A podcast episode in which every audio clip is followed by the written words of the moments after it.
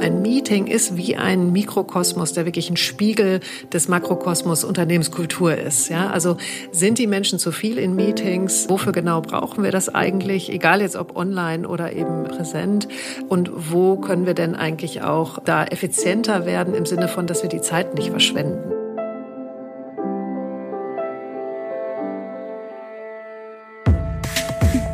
Think Beyond, der Podcast rund um interne Kommunikation. Wir leben im Zeitalter des Chaos. Die Welt, die dadurch geschaffen wurde, kann mit ihren vielen neuen Möglichkeiten und Freiheiten leicht darüber hinwegtäuschen, wie herausfordernd sie ist. Wie Mitarbeitende die schöne neue Arbeitswelt erleben und welche Schlüsse Unternehmen und ihre Comms-Abteilungen daraus ziehen können, darüber sprechen wir heute mit Svea von Hehn. Sie ist Gründerin, coacht Führungskräfte und befasst sich unter anderem als Autorin und Speakerin mit den Themen Change, Führung und Achtsamkeit. Hallo und herzlich willkommen, Svea von Hehn. Ich freue mich sehr, dass du heute hier bist, Svea. Ja, hallo, danke für die Einladung. Ich freue mich auch sehr. Svea, äh, der Wandel unserer Arbeitswelt, ich habe es ja angedeutet, über den wollen wir heute sprechen. Und mhm. der ist ja nicht zuletzt auch eingebettet in einen größeren gesellschaftlichen Kontext. Ähm, da gibt es einen US-amerikanischen Zukunftsforscher und Autor namens Jamé Cassio, der hat ähm, in einem Artikel namens Facing the Age of Chaos ein ganz interessantes äh, Konzept ins Leben gerufen. Und zwar geht es da um etwas, was Bani heißt. Ähm, mhm. Ja, und was du auch sehr gut kennst. Willst du uns, unseren HörerInnen, mal kurz erklären, was sich dahinter verbirgt, hinter Bani? Ja, ich glaube, es ist irgendwie ein schöner, kurzer Begriff für etwas, was man noch bis vor kurzem vielleicht VUCA auch genannt hat. Man nennt ja gerne solche Sachen in diesen Akronymen.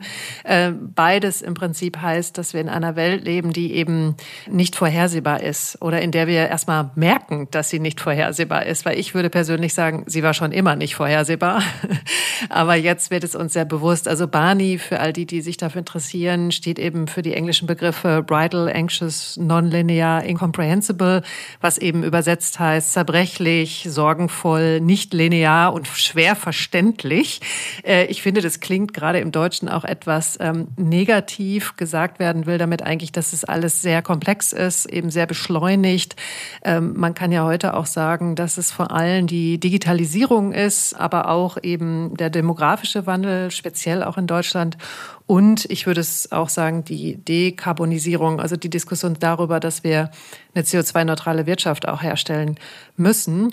Und das noch gepaart mit Covid äh, und dem russischen Angriffskrieg äh, gegen die Ukraine zeigen einfach das Tempo der Veränderung und das beschleunigt sich halt immer wieder. Und wenn man da so rüber redet, und ich finde auch, wenn wir so damit starten, das klingt auch direkt, oh je, oh je. Chaos klingt äh, schwierig. Und ich will aber auch sagen, diese ganze Barney-Welt hat eben auch sehr viele Chancen und birgt eben auch die Möglichkeit, ähm, anders mit den Dingen umzugehen, weil es uns so klar geworden ist, in dem, wo wir jetzt gerade sind, dass wir mit sozusagen mit dem alten Mindset oder mit alten Gewohnheiten nicht mehr weiterkommen, sondern wirklich gucken müssen, okay, in welcher Form müssen wir uns verändern verändern, auf der gesellschaftlichen Ebene, aber auch in den Organisationen und auch beim Individuum. Mhm. Du hast es angedeutet, dieses Barney und was sich dahinter verbirgt, das klingt ja erstmal ganz schön negativ, ja, noch um einiges negativer als das, was hinter diesem VUCA-Konzept äh, steckt, mit diesem volatil, ähm, äh, unsicher, komplex und mehrdeutig. Ne? Das ist ja das, wofür VUCA steht. Und äh, Barney ähm, spricht ja jetzt sozusagen von einer neuen Qualität eigentlich, die das Ganze hat. Ne? Also wirklich Chaos, Krisen, du hast es angesprochen, was wir da alles haben, den, den Angriffskrieg. Ne? Wir hatten die Pandemiesituation, wir haben haben eigentlich fast eine, eine äh, rückläufige Verflechtung von, von Lieferketten und all den, die, den Gewissheiten, ne, die es eigentlich mal so gab. Es klingt also alles sehr negativ. Was bedeutet denn aber das für die moderne Arbeitswelt? Weil da gibt es ja gerade einige auch, ähm, würde ich jetzt mal behaupten, recht positive Ansätze. Ähm, das steht ja irgendwie in einem Kontrast. Ja, Genau, das ist eine sehr schöne große Frage. Also ich habe da wahrscheinlich mindestens drei verschiedene äh, Facetten der Antwort. Also das eine ist, weil du es auch so schön gesagt hast mit diesem Chaos. Ich würde gerne ein Zitat reinbringen, auch wenn das mit der Wirtschaftswelt vielleicht nicht so viel zu tun hat. Und zwar hat Nietzsche mal so schön gesagt, man muss noch Chaos in sich haben, um einen tanzenden Stern gebären zu können. Und ich finde, das drückt ganz schön aus, was diese Bani, diese Chaoswelt auch ähm, an Chancen bringt. Nämlich, wenn wir es schaffen, und das jetzt jetzt auch zu deiner Frage in der Arbeitswelt, wenn wir es schaffen, als Teams, aber auch als Organisation, als Individuen, dieses Chaos im Prinzip umarmen zu können, also damit umzugehen und zu sagen, okay, das ist jetzt nicht das Problem, sondern das ist erstmal die Situation. Und dieses äh, Unvorhersehbare und Unbegreifliche kann man auch als etwas sehen, was eine Facette von Lebendigkeit hat, nämlich etwas Buntes, Schillerndes, Überraschendes und wundervoll, ne? weil ich das eben nicht vorhersehen kann. Und ähm, ähm, ich bin ja Psychologin und darf solche Begriffe nutzen. Was ich damit meine, ist, dass wenn wir ein Mindset haben, zum Beispiel jetzt auch, wenn ich in einer Organisation arbeite als Mitarbeitende, dass ich eben keine Angst davor habe, vor dieser Unsicherheit, sondern dass ich das als gegeben ansehe, als etwas, was eben so ist, dass ich damit arbeiten kann und sein kann. Und da brauche ich natürlich eine Haltung, die auch von Vertrauen geprägt ist, nämlich Vertrauen, dass der Boden uns hält, ja, also dass, dass es irgendwie Sinn macht, was wir hier tun und dass ich schon Lösungen finden werde. Und das ist ja eine Haltung, die damit auch umgeht mit dem, was passiert. Wir nennen das auch ganz gerne mal dieses Transformationale, also dass ich sein kann mit den Veränderungen und weiß, dass ich damit auch was tun kann. Weil das Paradoxe ist, wenn ich in dieser Haltung bin, kann ich klarer sehen, kann ich mehr verstehen, kann ich passendere Lösungen finden und bessere Entscheidungen auch treffen. Das heißt, es ist ein Mindset, was sozusagen dem entgegensteht, was wir manchmal so das German Engineering nennen, was ja durchaus sehr positive Aspekte hat, aber eben dieses Dinge durchplanen, kontrollieren wollen und eben diese Meilensteine so setzen, dass sie auch wie so eine gute tickende Uhr wirklich auch ähm, umgesetzt werden. Und ich will nicht sagen, dass das nicht mehr funktioniert. Es gibt sicherlich Bereiche, und da müssen wir auch mitarbeiten, wo wir immer noch davon ausgehen, wir können Dinge planen, ja. Ähm, aber dass sozusagen die Grundhaltung ist, okay, ich muss gucken, ich weiß eben nicht genau, was passiert. Und dieses Nichtwissen hilft uns. Und äh, wem das jetzt so soziologisch klingt, also was ich damit meine, ist, dass es eben in der Arbeitswelt auch Methoden gibt. Zum einen mittlerweile auch Führungsstile, aber auch eben Methoden in Teams zu arbeiten, die genau diese Haltung auch gestalten und hervorbringen, nämlich zum Beispiel die agile Arbeitswelt. Ne? Also im Agilen hat man ja diese Haltung, dass man iterativ arbeitet und eben nicht vorausplanend für die nächsten zehn Wochen schon weiß, was das Endprodukt ist, sondern ähm, darauf hinarbeitet, gemeinsam auch Lösungen zu finden, die passend sind. Das ist so ein, ein Beispiel. Ich würde gerne ähm, an der Stelle noch mal einen Schritt zurückgehen, ähm, weil vor dem Mindset steht ja erstmal die neue Situation sozusagen durch diese Barney-Welt, wie sie sich darstellt für viele mit Mitarbeitende. Und da sehen wir schon, ähm, dass es eine zunehmende Dezentralisierung der Arbeitswelt äh, gerade gibt, äh, die dazu führt, dass auch von verschiedenen Orten zu verschiedenen Zeiten gearbeitet werden kann. Also Stichwort Homeoffice, nicht in allen Branchen, aber in den Branchen, wo man vielleicht schon immer mobil war, gibt es viele neue technologische Möglichkeiten, die Leute wirklich zu erreichen und in die interne Kommunikation auch einzubinden, ähm, in den internen Austausch. Und der interne Austausch selbst, der wird zunehmend hybrid dadurch, der wird asynchron, aber der wird auch partizipativ, interaktiv. Ja, also jeder kann sich beteiligen oder ist sogar dazu aufgerufen, das zu tun. Das klingt ja alles erstmal sehr schön und nach einer größeren Flexibilität für die Mitarbeitenden. Aber ist nicht diese Barney-Welt, von der wir ja gesagt haben, dass das eigentlich sehr negative Aspekte sind, mit denen wir da konfrontiert sind, ist das nicht eine denkbar ungünstige Voraussetzung für die neuen Möglichkeiten und Freiheiten? Also was ich meine ist, wird damit nicht eigentlich die Last, die zunehmende Last in unserer modernen Gesellschaft, in der modernen Arbeitswelt eigentlich auf den oder die Einzelne mm. abgewälzt? Ah, ja, ja. Also schön, dass du das auch so pointiert äh, sagst, finde ich. Ich würde das auch äh, kanalisieren in dem Satz so, hört auf, Probleme der Organisation aufs Einzelcoaching abzuwälzen. Ne? Also Coaching mhm. ist ja auch etwas, was mehr und mehr en vogue ist äh, und wo einzelne Personen eben auch diese Last beschreiben, ne? dass sie sagen, wow, ich äh, muss äh, mich selber organisieren, ich bin damit aber vielleicht überfordert. Und natürlich gibt es diesen Aspekt vor allem in Organisationen, ich sage das immer ganz gerne, die noch nicht gesehen haben, dass ähm, die äußere Veränderung, die wir ja erleben, und zwar eben tagtäglich in dieser Barney-Welt, dass die äußere Veränderung eine innere Veränderung fordert. Die innere Veränderung ist auf den drei Ebenen Individuum, Team und Organisation zu sehen. Und du sagst mir, was dich jetzt am meisten interessiert.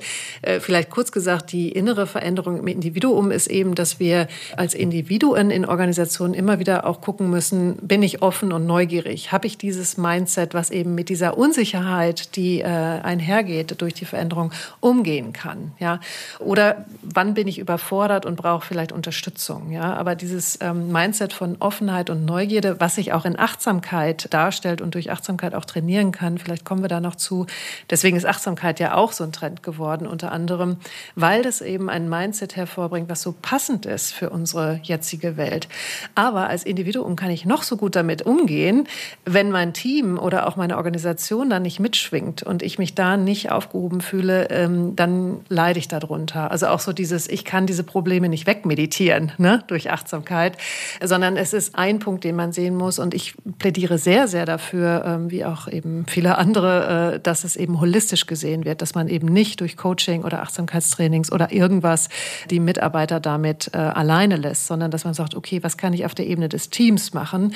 Und da finde ich eben zum Beispiel die agilen ähm, Methoden, das agile Mindset sehr hilfreich, um eben innovativ sein zu können und äh, auch schnell reagieren zu können, aber ohne noch mehr arbeiten zu müssen und noch noch schneller arbeiten zu müssen, das will ja niemand. Ja, das, das kann auch niemand wollen, dass wir noch schneller und noch mehr arbeiten, sondern dass wir anders arbeiten und das Team als Ressource nutzen. Und hier umso mehr in dieser verrückten Welt brauche ich die, das Team als eine Art, ähm, ja, man kann es sagen, sicheren Hafen, ja, oder als eine berufliche Heimat, äh, wo psychologische Sicherheit zum Beispiel vorherrscht, wo ich weiß, ich kann hier mit Fragen kommen, die vielleicht Probleme aufdecken in der Produktion oder in bestimmten Arten, wie wir was bewerkstelligen äh, in, im Werk oder in, in der Organisation, dass ich da nicht ausgelacht werde oder dass eben nicht, dass die Leute da nicht sagen, Mensch, jetzt kommen, kommt die Person wieder mit solchen Fragen, sondern psychologische Sicherheit ist ein Aspekt in den Teams und das hat auch die Forschung der letzten ja, 10, 20 Jahre sehr deutlich gezeigt,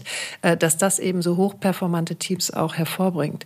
Und auf der Ebene der Organisation muss man aber auch sehen können, ist die Organisation denn darauf ausgerichtet mit den Geschäftszielen und so weiter, dass wir tatsächlich so auch arbeiten können. Also dass wir ähm, eine Kultur schaffen in der Organisation, in der diese Art von Teams wirklich arbeiten können und auch auch anerkannt sind und in denen die Individuen eben auch so arbeiten können. Und da gibt es ja mehrere Facetten, auch Stichwort New Work oder ähm, wie wir eben gemeinsam arbeiten. Das heißt in Summe, wenn ich das zusammenfassen soll, es geht ja nicht nur darum, was wir tun, sondern wie wir es tun. Und das ist der Augenmerk, ähm, der eben stärker jetzt äh, zum Tragen kommt in dieser Barney-Welt. Es ist nicht mehr egal, wie die Organisationskultur ist oder wie wir zusammenarbeiten, sondern es ist ein riesiger Wettbewerbsvorteil Vorteil und auch ja, überlebenswichtig eigentlich äh, für die Einzelnen, um gut mit, diesen, ja, mit dieser Geschwindigkeit und dieser Pulsierung klarzukommen. Hört ihr noch oder lest ihr schon? Das Fachmagazin Beyond der SCM widmet sich seit 2013 wechselnden Themen aus dem Bereich interne Kommunikation.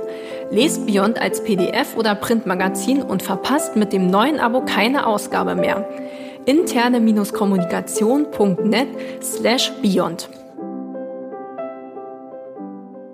Das ist ein sehr, sehr schönes Beispiel, äh, was du gebracht hast, weil ich finde, das macht sehr schön deutlich, ähm, dass alle gefordert sind. Ne? Weil, weil manchmal schwingt das dann so mit, dass eigentlich der oder die Einzelne ne, da äh, stärker in die Verantwortung gehen muss ähm, und, und sich kümmern muss.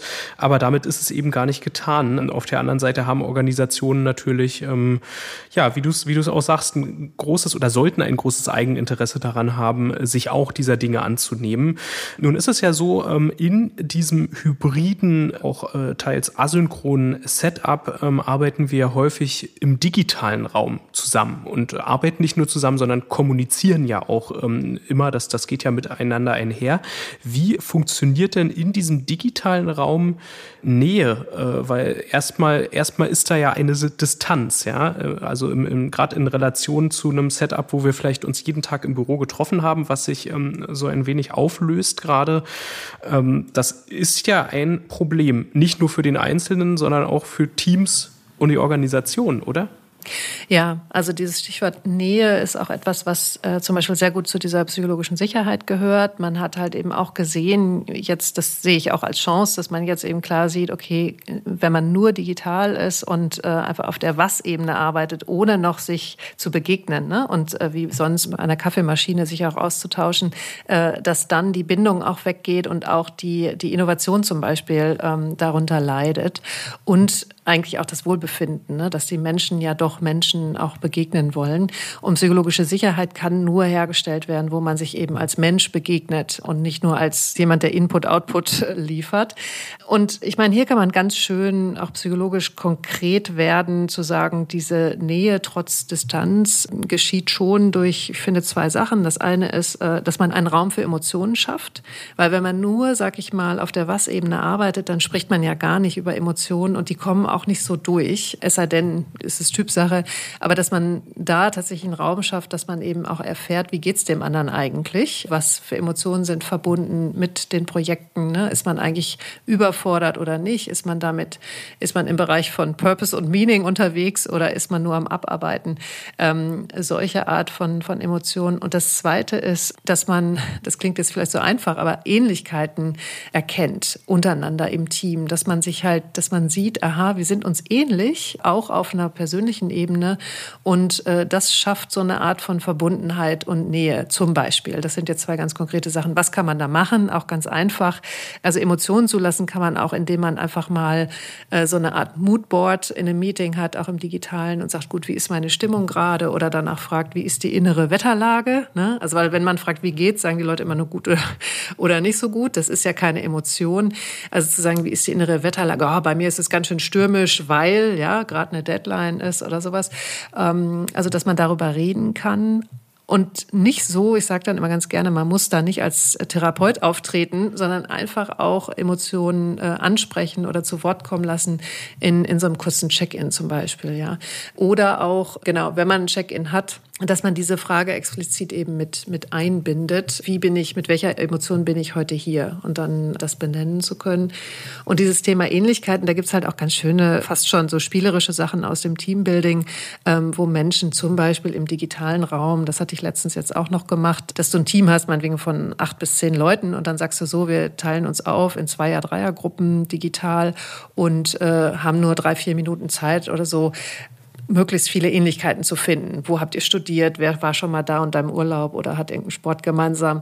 Und dann ruckzuck finden die Leute irgendwie Gemeinsamkeiten ähm, und dann ist da viel Lachen und viel Entspannung im Raum, wo man dann sagt, ach so, ähm, ne, das sind meine Kollegen, Kolleginnen, mit denen ich arbeite und äh, man sieht sich dann eher wieder als Person. Das sind jetzt nur so Kleinigkeiten, da gibt es noch viel mehr Techniken, aber dass man das so im Kopf hat, dass das eben einen Raum bekommt, äh, in welcher Form oder mit welchen äh, spielerischen Ansätzen auch immer. Und es ist ja auch schon so, dass sich viele Menschen eben Begegnungen wünschen. Das heißt, dass man guckt, dass Menschen auch wieder ins Büro gehen und dass man da auch Absprachen hat. Ne? Was ist denn jetzt eigentlich möglich oder gewünscht?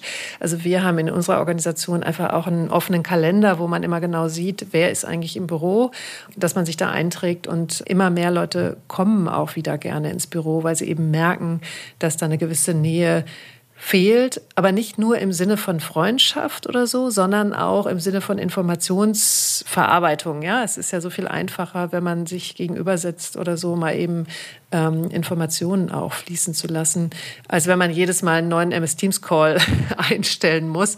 Ähm, so halt. Ne? Mhm, das ist wahrscheinlich auch der Schlüssel, ne? die Leute dazu zu bringen oder, oder was heißt dazu zu bringen, noch weniger mit einem Eigeninteresse als Unternehmen, ich sag mal, ein Setting zu schaffen, wo die Leute sagen, deswegen gehe ich gern ins Büro und davon profitiere. Ich glaube, gemerkt haben das viele ohnehin, dass sonst was fehlt. Ähm, aber es gibt ja auch Fälle, siehe Elon Musk oder so eine, so eine Sache, ne? da wird da gesagt, äh, so, jetzt kommen hier alle ins Büro und wer nicht mitmacht, äh, der hat Pech gehabt. Ganz spannender Punkt, da könnten wir wahrscheinlich ein eigenes Gespräch zu führen zu der ganzen Homeoffice-Debatte. Aber äh, meine Frage äh, nochmal zum, zum Digitalen. Du hast gesagt ähm, oder gerade ausgeführt, wie und äh, wie wichtig das ist und warum das so wichtig ist, sich als Mensch zu begegnen. Glaubst du, dass das rein digital möglich ist. Es gibt ja auch EnthusiastInnen, die sozusagen ne, so begeistert sind von diesem ganzen hybriden Setup und den neuen Möglichkeiten, dass sie sagen, ey, dass wir arbeiten hier super gut im Team rein digital zusammen. Glaubst du, dass das wirklich so sein kann aus psychologischer Sicht? Das ist so ein bisschen jetzt ähm, so eine Entweder-Oder-Frage. Ne? Mhm. Geht es ganz digital oder nicht? Also ich habe das Feedback, was ich von, äh, von anderen Organisationen, auch in unserer eigenen Organisation sehe und auch die Studien, die ja jetzt nach und nach kommen. Das ist ja auch ganz schön, dass wir jetzt mehr und mehr Studien haben zu dieser Frage, dass ich schon sagen muss, man kann das halt so designen, dass der Mensch eben wieder Lust hat, auch ins Büro zu kommen und sich zu begegnen und diese Autonomie auch empfindet, das wählen zu können. So und ähm, dass ich halt glaube, dass es wichtig ist, dass man sich auch persönlich trifft im Raum aus verschiedenen Gründen. Also meine Antwort wäre, ähm, es wäre sinnvoll, das zu mischen, aber auch je nach Kontext. Also wenn jetzt jemand nur ganz wenig arbeitet, ich habe auch Kollegen, die eben nur zwei, drei Tage die Woche arbeiten, für die ist es dann noch viel schwieriger zu kommen. Aber auch da ist es so ein Erleben zu haben, dass man sagt, okay, man macht äh, einmal im Quartal hat man ein bestimmtes Teammeeting ähm, oder auch einmal im, im Jahr hast du ein längeres, wo du zwei Tage wirklich zusammen bist ne? und äh, da wieder so auftankst und dich wieder kennenlernst und begegnest das ist halt je nach Setting. Ich will halt nicht sagen, dass man immer irgendwie zwei, drei Tage die Woche im Büro sein muss, sondern das hängt sehr stark davon ab. Ich bin ja in so vielen Industrien auch unterwegs äh, mit unserer Arbeit. Äh, das kommt da wirklich drauf an. Aber ich würde schon sagen, es macht einen Unterschied, ob ich präsent im, im Raum bin und diese Verbindung, die es eben gibt, äh, wenn Menschen zusammenfinden, das ist eben was anderes, als wenn man nur Informationen austauscht. Und vielleicht sind wir da noch nicht so mit den digitalen Medien, äh, dass man da auch die Signale Signale lesen kann. Also es gibt ja auch Studien dazu, dass es sogar erschreckend ist, wenn du immer deine Kollegen so nah hast, ja, wenn die mit dem ganzen Gesicht direkt vor dir sind, dass man da auch manchmal sich vertut mit den Signalen, die gesendet werden oder eben nicht gesendet werden. Und da müssen wir vielleicht einfach auch noch ganz viel üben und emotional intelligenter werden. Aber ich bin schon jemand, der sagt, es ist ein Unterschied, äh, ob ich Menschen im Raum begegne, weil diese soziale Interaktion, die schafft an sich ja eine Art von von äh, neuer Information auch, die es vielleicht noch nicht so mhm. zu übertragen gibt im digitalen. Mhm. Ich finde das ein schönes Beispiel, wo man das auch gesehen hat, ist äh, Onboarding, das Thema Onboarding in, äh, in Pandemiezeiten.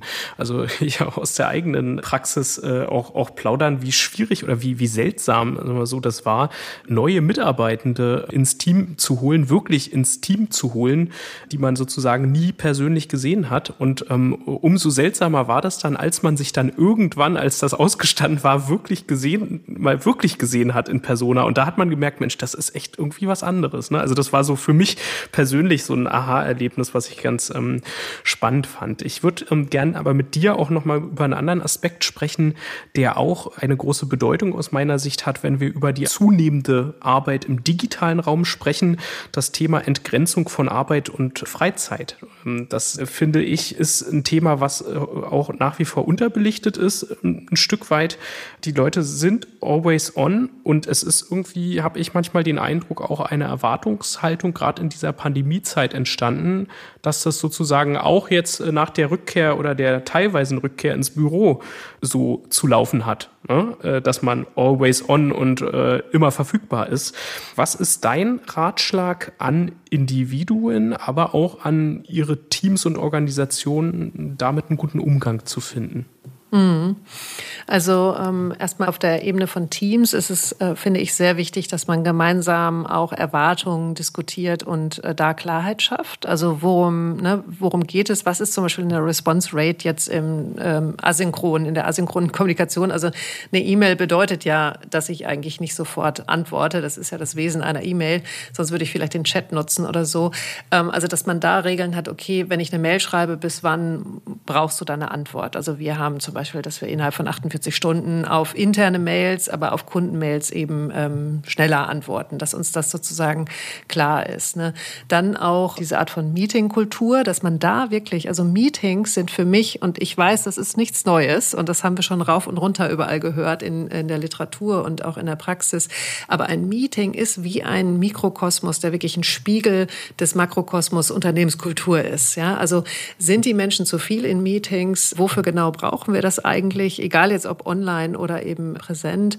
Und wo können wir denn eigentlich auch da effizienter werden im Sinne von, dass wir die Zeit nicht verschwenden? So, ne? Von wegen Entgrenzung, das ist schon so auch, ähm, wenn ich den ganzen Tag in Meetings getaktet bin, dann haben die meisten Kollegen und Kolleginnen ja das Gefühl, ja, ich kann meine Arbeit erst abends machen, ja, äh, weil ich ja den ganzen Tag in Meetings hänge, ja, dass man da einfach guckt, okay, kann man das reduzieren und äh, was gibt's da eben für Regeln, wo jemand drin sein muss und wo nicht? Das ist immer ein toller Hebel, diese Meetingkultur.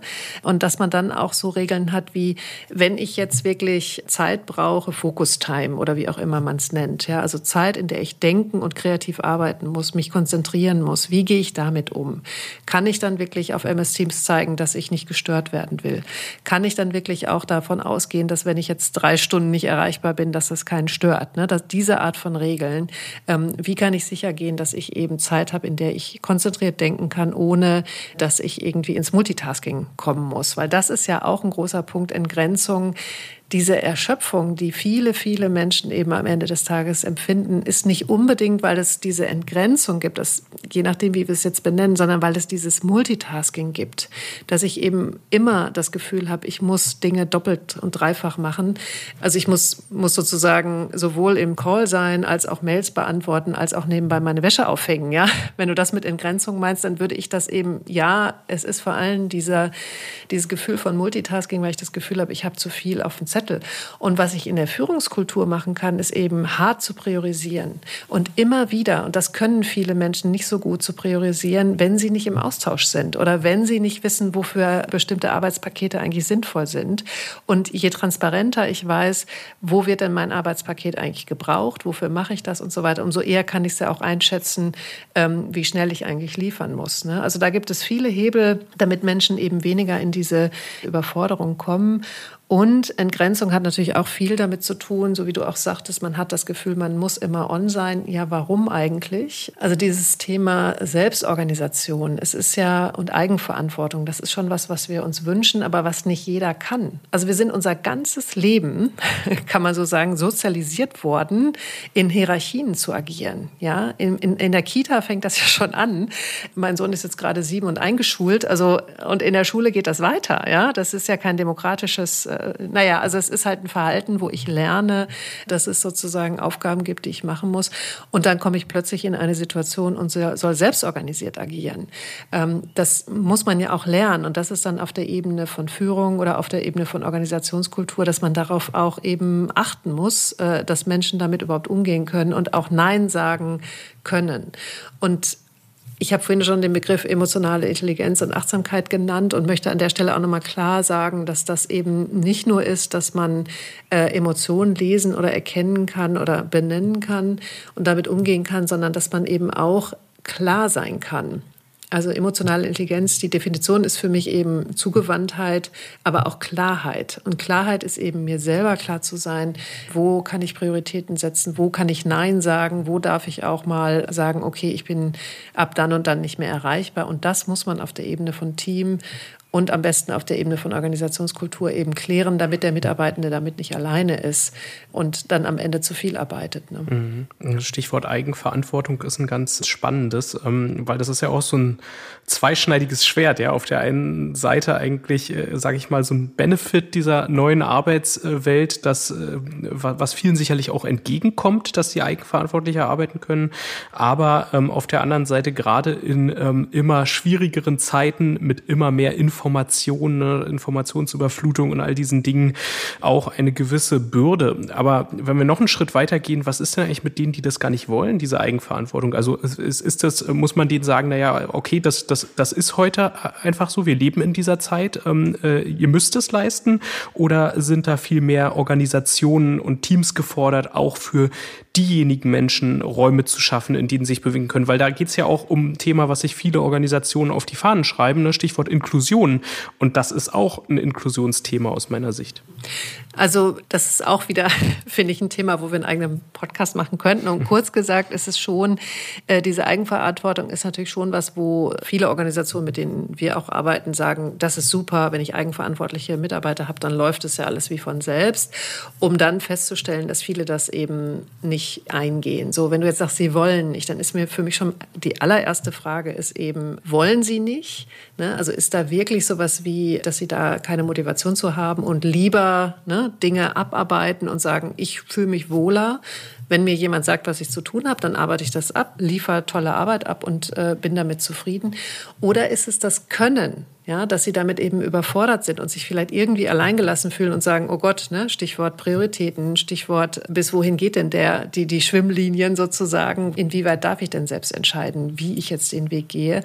Äh, und das Dritte ist auch der Kontext. Also ist unsere Führung tatsächlich so, dass die Menschen eigenverantwortlich arbeiten oder ist es eher so, dass die Führungskraft eigentlich direkt im Kopf hat, was sie sich wünscht äh, und wenn dann der Mitarbeitende, die Mitarbeiterin kommt und was anderes vorschlägt, dann eben doch gesagt gesagt wird, nee, nee, aber das müssten wir jetzt anders machen. Also da muss man ganz genau hingucken im ersten Schritt, warum gibt es da so eine Abwehrhaltung. Also und gerade in, in dieser ständigen Veränderung, die wir haben, die ja sehr viel auch abverlangt von vielen Mitarbeitenden, Stichwort, wie du sagtest, Informationsflut und Beweglichkeit, dass da manche eben in so eine Verweigerungshaltung gehen, aber nicht unbedingt, weil sie diese Verantwortung nicht wollen, sondern weil sie einfach überfordert sind mit der Transformation, mit diesen Veränderungen, weil aber die Organisation neben der äußeren Entwicklung der Organisation die innere Entwicklung der Mitarbeitenden nicht berücksichtigt berücksichtigt hat.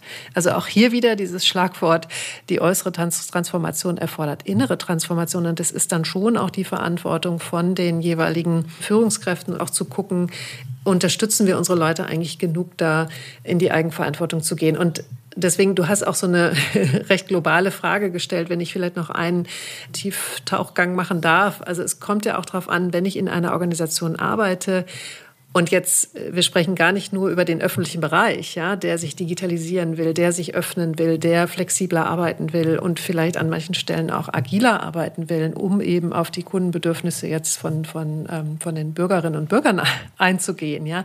Da kann man sich ja schon vorstellen, dass die Mitarbeitenden da nicht so sozialisiert sind, dass sie von sich aus sagen, super Eigenverantwortung, weil sie das eben lange Jahre gar nicht gemacht haben. Und was man dann machen kann, ist eben wirklich mit so Prototypen zu arbeiten und zu sagen, wir fangen erstmal bei einem Team an, ja, und führen da vielleicht eben so diese eher selbstorganisierte Arbeitsweise ein und gehen da Schritt für Schritt vor und äh, ziehen da auch Lernergebnisse raus und sprechen darüber. Und wenn dann die Mitarbeitenden, die in dem Team arbeiten, ganz begeistert sind und sagen, Mensch, das macht viel mehr Spaß und ich kann mich ja hier mehr reinbringen, das ist kreativer und äh, ne, die Kunden sind begeistert, ähm, dann hat das auch so einen Effekt auf die Organisation, äh, die dann ansteckend wirkt. Ja? Mhm, positive also positiv, Erfahrung äh, schaffen, Genau. Ne? Ja, ich mhm. erzähle hier auch nichts Neues, aber will damit mhm. sagen, ähm, oftmals erlebe ich Führungskräfte, gerade auch wenn die neu anfangen, also ein neuer CEO fängt irgendwo an, ja, oder ein neuer Bereichsleiter, was die mir oft sagen ist, oh, es wäre am liebsten würde ich meine ganze Mannschaft auswechseln, weil mit denen kannst du ja nicht arbeiten. Ja, und da, das ist so vom Menschenbild auch so äh, eigentlich ja verachtend, ja, mhm. wo ich dann auch sage, die anderen ne, sind schuld. Die anderen sind schuld. Das ist auch ne? viel einfacher. Ja. Aber das ist eben so so kurz gedacht zu sagen, ach, die wollen das nicht und Eigenverantwortung muss man wollen. Ja, es ist richtig, aber sich da eben systemisch den Kontext angucken und sagen, hatten die denn je die Chance, die Menschen auch diese guten Erfahrungen zu machen? Und ist unsere Führung denn? Weil das ist für die Führung nicht ohne. Also ich selber habe ja auch eine Organisation äh, gegründet und da loszulassen und zu sagen, ich kümmere mich um bestimmte Bereiche nicht, weil das macht ihr schon. Das ist, äh, das erfordert ja auch äh, eben dieses Vertrauen und dieses Loslassen und sagen, ja, da muss ich ja meinen Führungsstil auch entsprechend äh, gut reflektieren, damit ich da nicht doch irgendwo reingrätsche und sage, ich hätte es aber gerne nach einem anderen Weg. So, das erfordert von beiden Seiten viel. Ne? Ihr seid der Meinung, lebenslanges Lernen kennt keine festen Termine und ihr lernt lieber nach eurem eigenen Zeitplan? Dann sind die Videokurse der SCM das Richtige für euch. Vom digitalen Know-how bis hin zum ansprechenden Content. Die inhaltliche Bandbreite ist groß. Alle Infos unter www.scmonline.de. Wir hatten ja darüber gesprochen, dass viele in der Verantwortung sind, also sowohl das Individuum als auch die Teams, als auch die Organisation. Das ist ja sowas ist ja eigentlich eine Situation, ähm, ganz grundsätzlich, in der häufig äh, deswegen gar nichts passiert, weil alle denken, na, eigentlich müsste der andere oder die, ne, die, die anderen müssten irgendwie mal anfangen. Ne? Also wenn es viele, viele gibt, die verantwortlich sind, ist es immer noch schwieriger, dass ähm, an irgendeiner Stelle dann die Initiative ergriffen wird. Nun hast du auch gesagt, der Kontext, ähm, in dem wir uns bewegen, prägt uns auch als Individuen sehr stark und entscheidet insofern über Dinge. Bedeutet das im Umkehrschluss, dass sozusagen die Organisation, ne, das große Ganze sozusagen eigentlich im, im Lead ist Lösung zu schaffen oder sind sozusagen wirklich alle auf, auf gleicher Ebene gefordert? Also vielleicht klingt das jetzt ein bisschen, bisschen abstrakt, aber ich frage mich gerade ganz praktisch, was heißt das? Wer fängt an? Ich, ich sehe jetzt, okay, unsere Organisation, unsere Teams, auch die Individuen in unserer Organisation, in den Teams müssen sich verändern oder es, äh, es steht vielleicht unausgesprochen im Raum, dass das der Fall ist, dass das die Notwendigkeit ist. Aber äh, wie müsste jetzt ein Unternehmen reagieren? Also genau, es ist eine, eine, schöne Frage und auch wenn sie so theoretisch klingt, ist sie natürlich äh, auch lebbar in Organisationen. Also spontan fällt mir auch ein, dass es eben immer schon so Situationen gab, wo ein Einzelner eben eine Idee hatte oder für irgendwas brannte und das reingebracht hat und mit so einer Werbe, dass es eben, dass er darüber gesprochen hat oder sie und äh, dann auch andere gefunden hat, die dann sagen, ja, ich, ich finde das auch gut. Also dass das so bottom-up, also dass die Mitarbeitenden, wenn die da auch viel Energie reinbringen und eben Gleichgesinnte finden, dass sie dann zu internen Change you name it, ja, Change Ambassador oder Change Agent oder Botschafter ihrer Idee und der Innovation werden. So entsteht ja auch äh, Innovation. Stichwort ist zum Beispiel jetzt ähm, auch wieder im Achtsamkeitsbereich, dass bei der SAP ja auch wenige einzelne Mitarbeitende gesagt haben, Mensch, wir wollen Achtsamkeit in die Organisation bringen. Und dadurch ist tatsächlich ja jetzt eine eigene Abteilung äh, entstanden, die Achtsamkeitsabteilung, ja, Mindfulness Practice äh, der SAP, die ja weltweit auch äh, bekannt wird und und also einfach angesehen ist und renommiert ist. Und das war ja aufgrund von einzelnen Mitarbeitern, die das angegangen sind. Und was man aber beachten kann, ist natürlich, es gibt dann auch immer den Zeitgeist. Ja, also in dem Fall jetzt äh, ist Achtsamkeit halt auch ein Trend. Also das heißt, das ist dann natürlich auch so ein, ähm, eine unterstützende äh, Situation für die Mitarbeitenden. Und es gibt natürlich auch immer Unterstützung top-down. Also wenn jetzt einzelne Mitarbeiter was verändern wollen und sagen, Mensch, ähm, Stichwort, wir wollen agiler arbeiten, lass uns das doch mal ausprobieren. Äh, da hilft es immer, dass auch die Organisation oder jetzt stellvertretend äh, repräsentiert durch die Führungsriege, ja, was auch immer das heißt im einzelnen Unternehmen, dass da halt äh, sozusagen da auch Unterstützung kommt. Das muss irgendwie ein Hand gehen und dann funktioniert natürlich so eine Veränderung ähm, auch sehr gut. Aber ich weiß gar nicht, ob das jetzt dein, deine Frage war. Also für mich ist ähm, gelebtes Change Management, wenn ich eine Veränderung in Organisationen hervorbringe, brauche ich immer parallel Top-Down und Bottom-Up. Also das ist das Beste, wenn du Mitarbeiter hast, die selber dafür brennen und wenn du eben die Unterstützung findest, die dann eben auch strukturellen Rahmen geben kann, dass man das mit unterstützt. Ne? Mhm. Ich stelle mir gerade die Frage, weil es ja auch ein Podcast ist, ähm, in dem wir viel über interne Kommunikation sprechen. Das ist ja so unser, unser Hauptthema. Inwiefern auch die interne Kommunikation als also institutionalisiert, ja, ähm, Kommunikationsverantwortliche in Unternehmen im Lied sind, weil was wir häufig sehen, ist, dass die Grenzen auch zwischen Fachdisziplinen, also wenn wir jetzt mal auf Organisationsebene äh, uns das anschauen, dass die auch verschwimmen und schon da gar nicht so richtig klar ist, wer hat denn jetzt eigentlich die Zügel in der Hand und sich deswegen auch niemand daran traut oder die Lage so verfahren ist, dass äh, jeder in seinem eigenen Silo irgendwo sitzt, ja, und am Ende deswegen gar nichts passiert. Und gerade in solchen Organisationen, wo, wo das ein stark organisatorisches Problem ist, glaube ich, ist der Kontext häufig auch ein solcher, in dem äh, die Wahrscheinlichkeit, dass eine Einzelperson aus der Organisation heraus mit so einer Initiative startet, relativ gering ist. Und äh, ich glaube, vor dieser Herausforderung stehen viele Organisationen, ähm, in denen es aber noch gar keine Stelle oder, oder Person auch gibt, die, die das wirklich angeht. Ne? Also wer startet es, beziehungsweise wenn wir jetzt mal ganz konkret am Beispiel interne Kommunikation ähm, sprechen, Siehst du IK-Verantwortliche, die sehen, das läuft hier alles falsch und der Trend der Zeit wird hier gar nicht abgebildet in unserer Organisation? Inwiefern siehst du die im Lead äh, mhm. da anzufangen?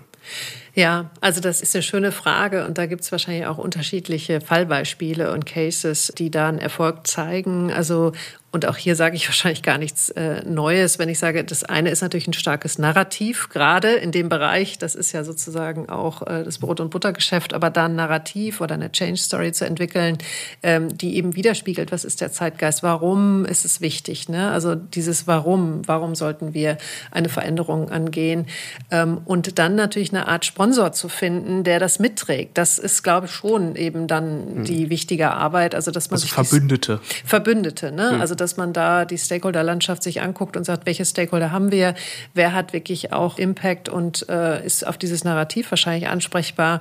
Und kann ich den als Verbündeten oder die als Verbündete einsetzen quasi. Das ist was ganz äh, Starkes, das sehe ich auch immer in dem Bereich von eben äh, Kulturveränderungen, wenn es darum geht, dass wir Führung anders denken müssen oder dass wir ne, Inklusion, was du sagtest, ähm, das sind ja auch so Beispiele, da verändert sich ja nicht von selber was. Ne? Und diese Art von Kultur darf aber kein Zufall sein, sondern die ist ja, ähm, wie gesagt, ein Wettbewerbsvorteil und ist ja eben, eben auch wichtig. Und wenn da eben Menschen das Gefühl haben, Mensch, hier läuft was schief und geht in die falsche Richtung, das kann ja auch zu einer hohen Frustration eben führen, äh, wenn man merkt, man kann da nichts verändern. Und da will ich nur den Mut äh, zusprechen und sagen, wenn ihr das merkt, ja, wenn jemand da so ein starkes Gefühl hat, das geht jetzt eigentlich voll gegen den Zeitgeist und es geht auch gegen das, was was vielleicht gelebte Managementpraxis sein sollte, die Art und Weise, wie wir hier arbeiten oder so, dann merken es auch andere. Und ähm, da wird man sich zusammenfinden ne? und dann eben gemeinsam ähm, von innen heraus das System verändern. Das klingt jetzt so schön theoretisch, aber da gibt es ja eben viele Beispiele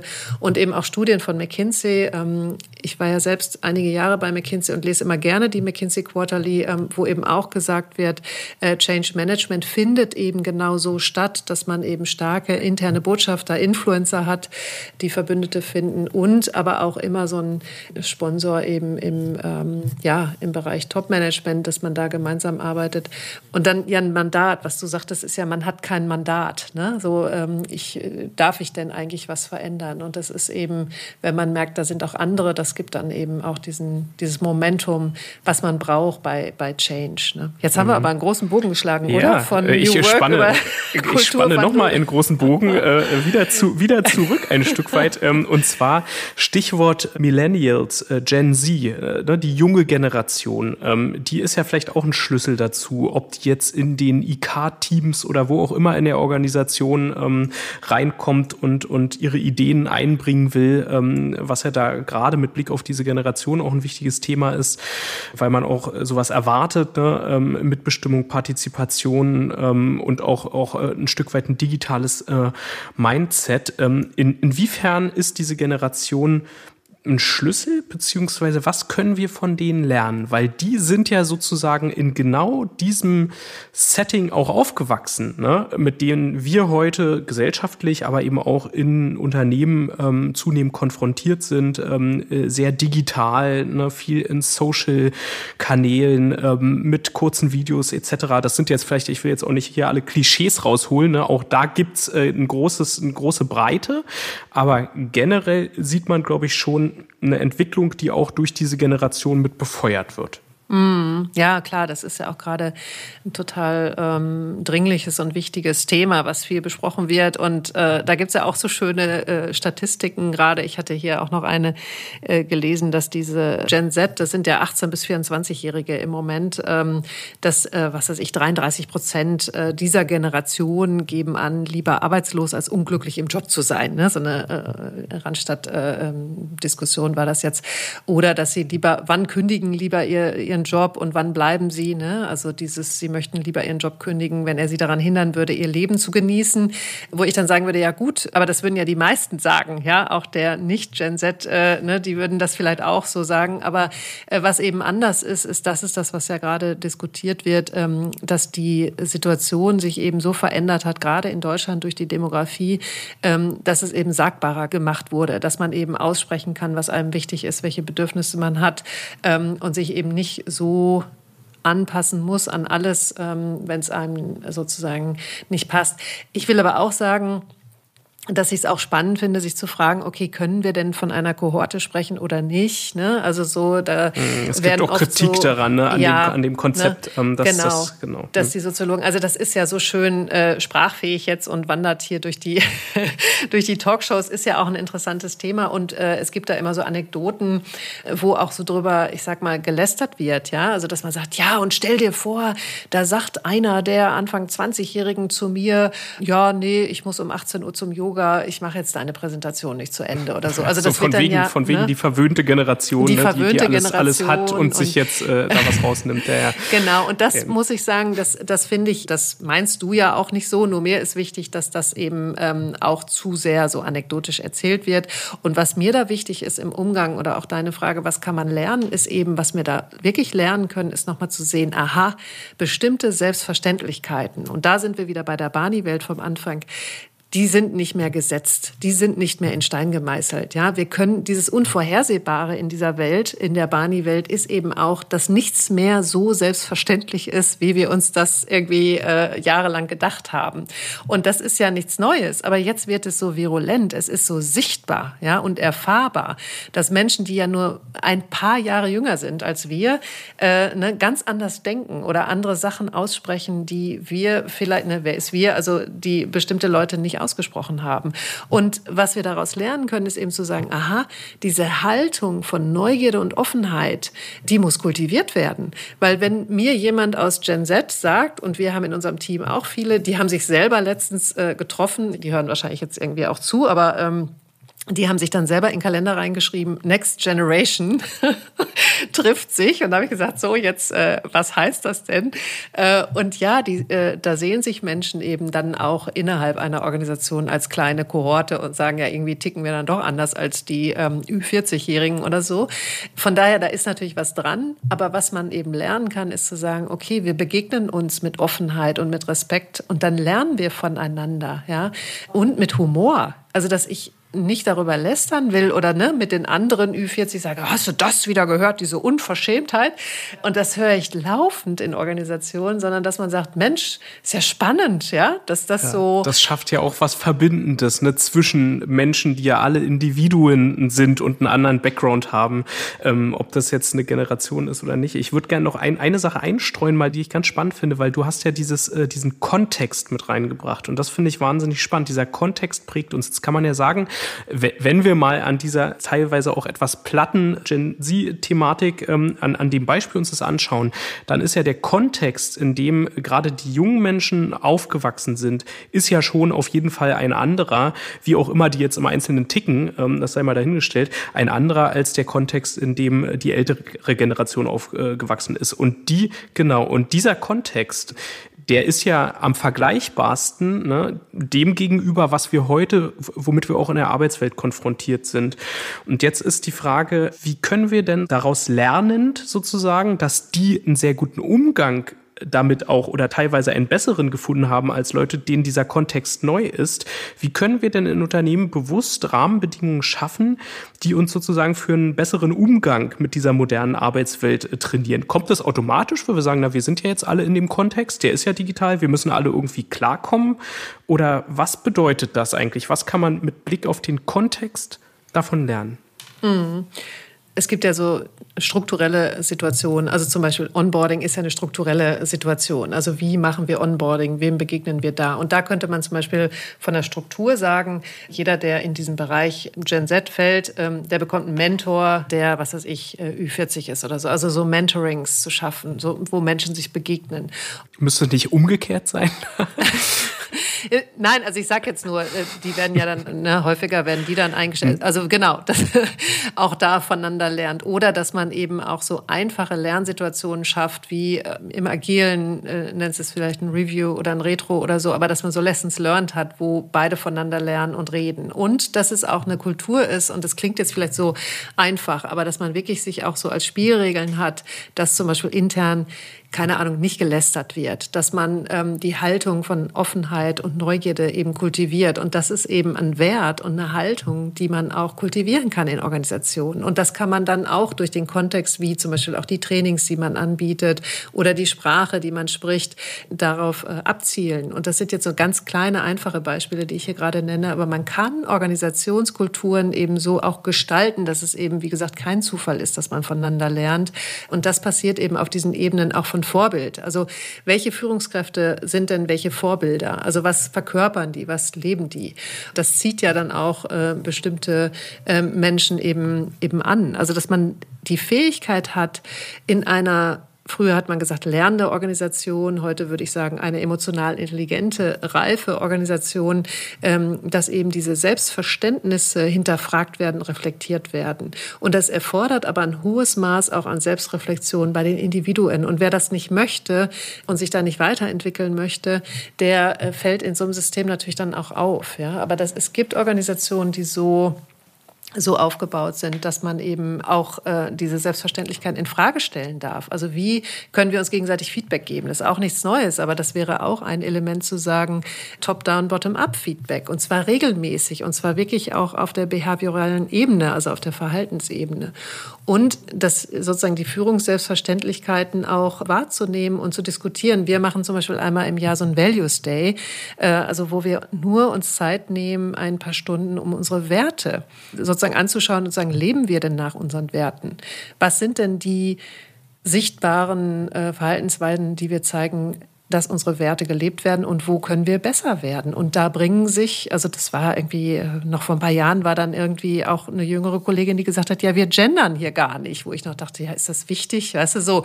Und jetzt ist es natürlich völlig normal, dass wir gendern, ja, und kam das jetzt, ne, das kam halt. Das ist Stichwort Zeitgeist, zum Beispiel ja. durch den Values Day auch, ne, und, ja. und ich will auch vielleicht ein Beispiel obwohl es gibt noch viel, viel mehr, aber ähm, dass auch die Führungskultur so ist, dass man nicht nur denkt, ah, ich muss meine Mitarbeiter halten. Das will ich auch noch sagen. In diesem Diskurs klingt es immer so, wir müssen irgendwie eine Organisationskultur schaffen, die die Mitarbeiter hält, weil wir keine haben da draußen. Ich finde, es ist auch eine Selbstverständlichkeit, dass man sagt, das ist das, was angemessen ist, was die Menschen brauchen und nicht nur, um irgendwie jemanden zu halten, sondern weil es, weil es gut ist, äh, weil es eine Art von, von Reflexionsfähigkeit auch hervorruft hervorbringen und emotionale Intelligenz, die wir brauchen in der Welt, weil wir eben auch die holistischen äh, Sichtweisen brauchen, um die großen Probleme, mit denen wir konfrontiert sind, auch lösen zu können. Und nicht nur, weil ich denke, ach, ich muss jetzt einen Obstkorb hinstellen und die Kollegen müssen alle ihren Hund mitbringen dürfen, weil sonst gehen die, sondern nein zu sagen, also ich will mich jetzt gar nicht aus dem Fenster lehnen, aber als jetzt die Inflation und ähm, die Energiepreise so hoch waren, haben wir beschlossen, jeder kriegt jetzt zehn Prozent mehr Gehalt. Punkt. Ja. Und das haben wir dann im Sommer Sommer äh, allen Mitarbeitenden, allen ausnahmslos 10 Prozent mehr Gehalt gezahlt.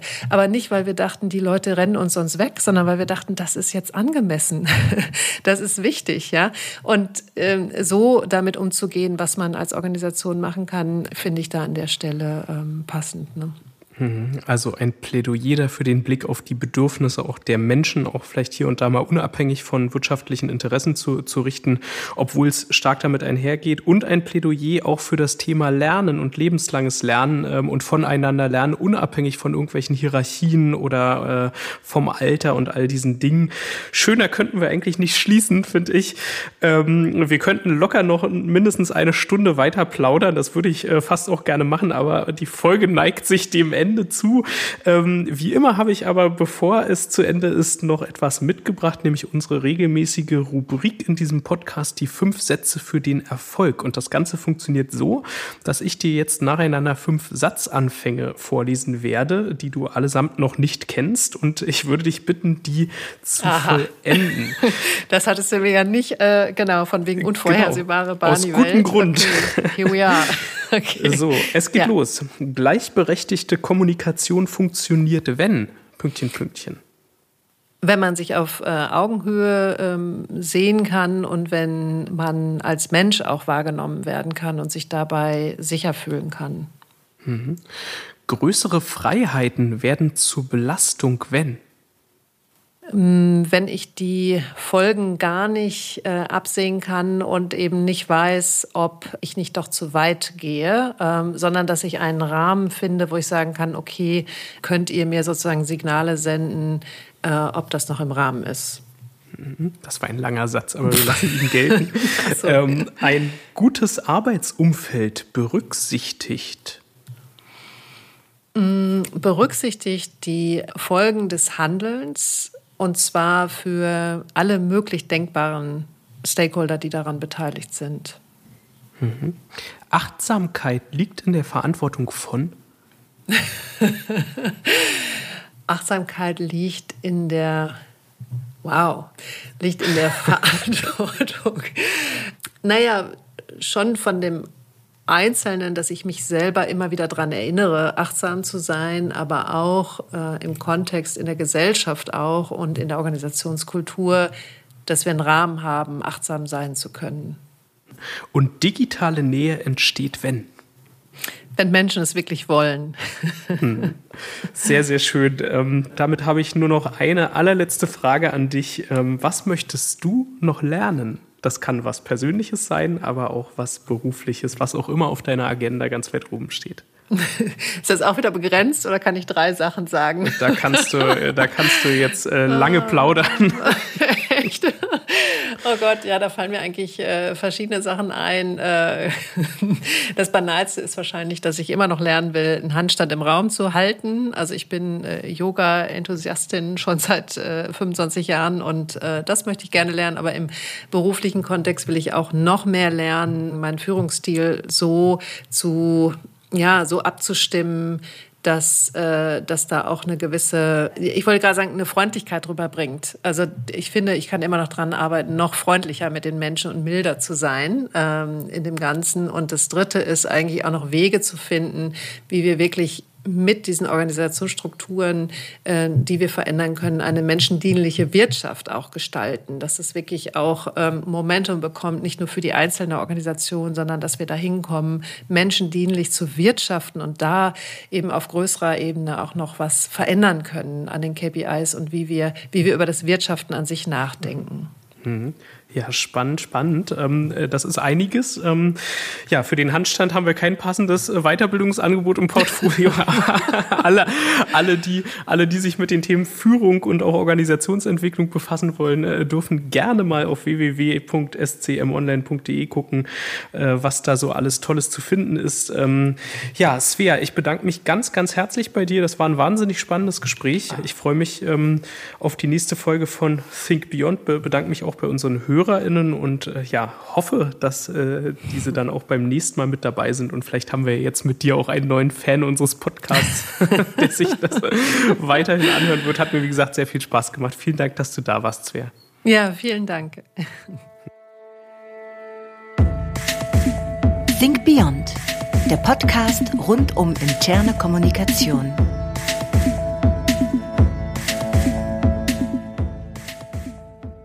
Think Beyond ist ein Podcast der SCM und wird produziert von Hill Productions.